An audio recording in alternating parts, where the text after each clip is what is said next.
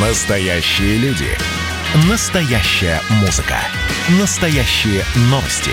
Радио «Комсомольская правда». Радио про настоящее. 97,2 FM. эм. Был бы повод. Здравствуйте, я Михаил Антонов, и эта программа «Был бы повод». 13 мая на календаре, и рассказ о событиях, которые происходили в этот день, но в разные годы, ждет вас в сегодняшней передаче. 1934 год, 13 мая, принято решение об основании Союза советских писателей. В мае 34-го обсуждают, кого и как принимать в Союз. В августе того же года состоится первый съезд писателей СССР. До этого момента писательские общества появляются регулярно и совершенно не систематизированно. Организаций много, они отличаются и по количеству людей, и по идеологической составляющей. Есть писательские организации поэтов, есть такие же для прозаиков. Формально существует профсоюз, но он выполняет лишь организаторские функции.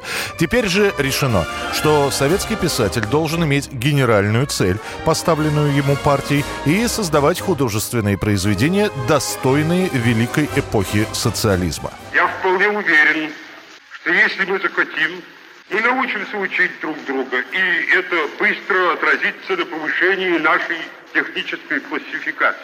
Мы должны не только шапочно знать друг друга в нашей стране, но и читать со всем вниманием, какого заслуживает наша работа. На первом заседании комиссии по приему в члены Союза советских писателей членский билет номер один выдают Максиму Горькому. Также утверждают первую группу писателей для принятия в Союз. Это ныне практически забытые Никифоров, Караваева, Киршон и более-менее известные Ильф и Петров.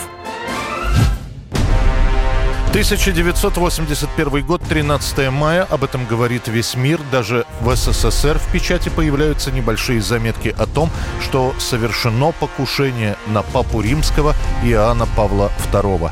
The Pope had already been driving slowly through the crowd for some 15 minutes in his open Jeep, especially designed to get him as close to as many people as possible, when, passing the same point in the square for the second time, the shots were fired. Это был традиционный объезд понтифика своей паствы, которая собралась на площади Святого Петра, главной площади Ватикана.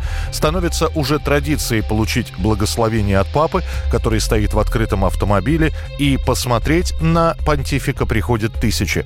Машина двигается по намеченному маршруту, а верующих сдерживает лишь небольшое ограждение. За безопасность отвечают несколько карабинеров, которые лишь изредка возвращают на место слишком перевесившихся через турникеты пришедших.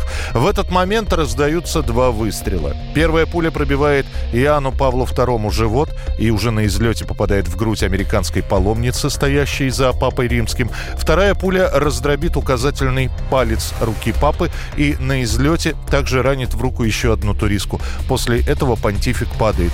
Стрелявший пытается убежать, но ему на перерез бросается одна из пожилых монахинь. Преступник собьет ее с ног и сам упадет на землю.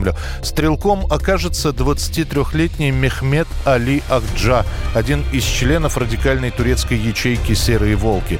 Его приговорят к пожизненному заключению, а поправившийся после ранения Иоанн Павел II даже навестит Мехмета, но Али Ахджа так и не расскажет папе, кем был нанят.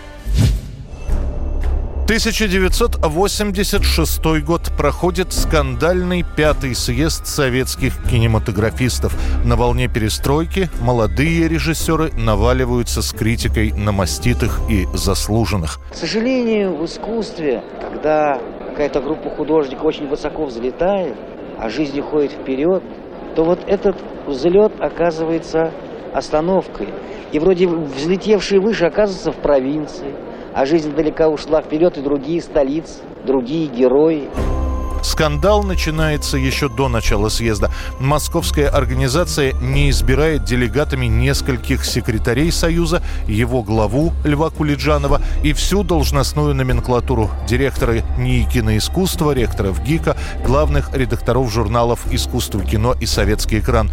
На самом съезде в прениях молодые критикуют пожилых Бондарчука, Наумова, Ростоцкого, Матвеева, Озерова. Когда те пытаются выступить, их заглушают криками. Попытавшемуся заступиться за того же Сергея Бондарчука Никите Михалкову скажут «Не быстро ли ты повзрослел, Никита?» Забалтывание решений съезда происходит. Нужно просто очень трезво оценить ситуацию и принимать решения исходя из интереса нашего кинематографа. Параллельно раскритикуют ленту дочери Бондарчука Лермонтов. Новым главой Союза кинематографистов изберут Элема Климова, а прямо на съезде покажут лежавшую на полке ленту Тенгиза Абуладзе «Покаяние». Картину назовут главным символом перестройки. Вместе с «Покаянием» в прокат выйдут «Комиссар» Аскольдова, «Агония» Климова, «Интервенция» Полоки и «Проверка на дорогах» Германа. 1991 год. Вторая кнопка всесоюзного телевидения, она же в простонародье вторая программа, обзавелась собственным информационным выпуском. Впервые выходит в эфир программа «Вести».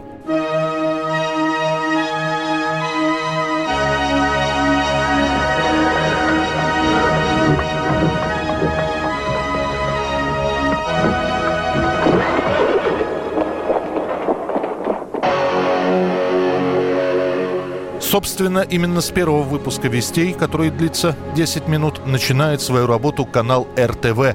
Дальше он превратится в РТР, еще позже в телеканал «Россия». До этого времени монополия на информационную подачу и новости была только у первой кнопки и у программы «Время», которая называлась главной информационной передачей. «Вести», в отличие от привычных дикторов с первого канала, ведут более раскованные телеведущие. Например, самый первый выпуск «Вестей» ведет уже из известная по ленинградской программе «600 секунд» и переехавшая из Питера в Москву Светлана Сорокина. Но впереди очень много трудностей, и, может быть, главное из них – суметь правильно и сразу воспользоваться результатами завоеваний. Правильно и немедленно. Вести, в отличие от времени, избегают клише и преподносят события без шаблонов. Однако, чтобы не вступать в прямую временную конкуренцию с Первым каналом, Вести выходят в 5, в 8 и в 11 часов вечера 15-минутными выпусками. 1965 год, 13 мая. Перед музыкальными магазинами «Очередь» вышел новый сингл группы Rolling Stone «Satisfaction». Мик Джаггер и товарищи выпускают новую песню не в своей родной Англии, а в США. Именно оттуда Satisfaction поднимается на первое место в хит-параде Billboard, а уже в августе пластинку смогут купить все меломаны Соединенного Королевства.